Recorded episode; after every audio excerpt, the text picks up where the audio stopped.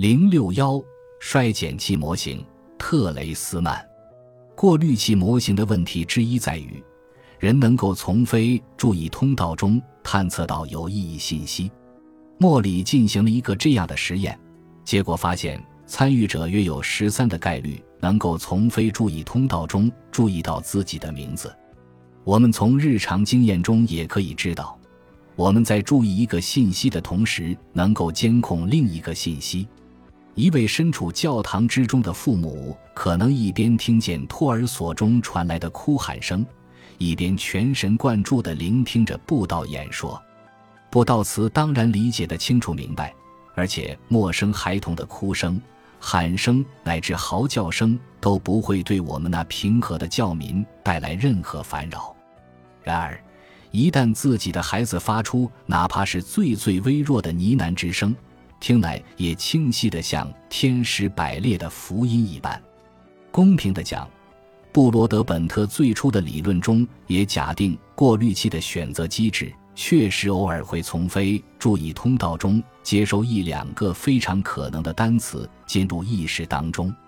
为了解释参与者有时能够从非注意通道中听到自己的名字这一事实，莫里提出。在过滤器之前，一定发生了某种分析活动。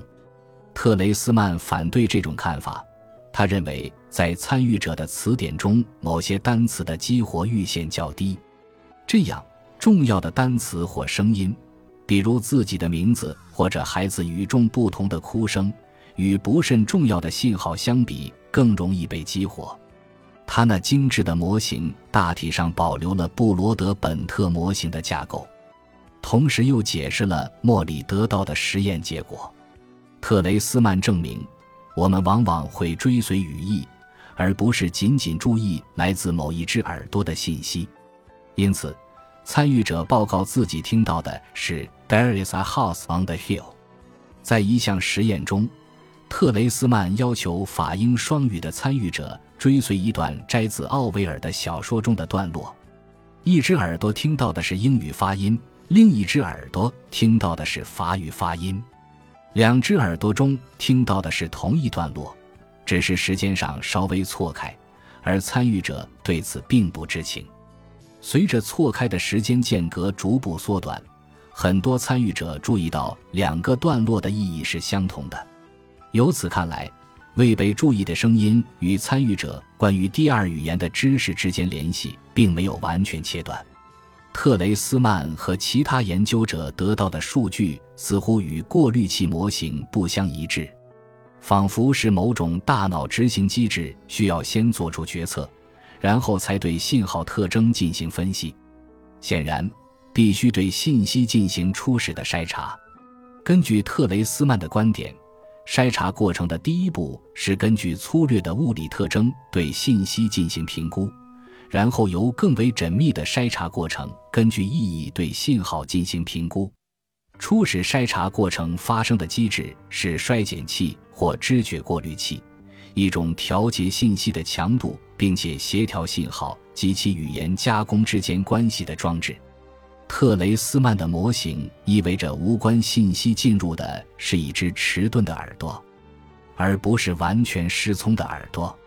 特雷斯曼提出衰减器时，心里在想什么？一种有助于更好地理解这一问题的方法是来考察一下雷达侦测中是如何使用衰减器的。雷达中用衰减器是为了降低声呐信号的放大倍数，从而减少来自遥远物体的噪音，保持一个合适的信噪比。这些问题引发了争论。其焦点在于特雷斯曼为衰减器赋予了怎样的属性。他在一封写给本书第一作者的信中澄清了他的立场。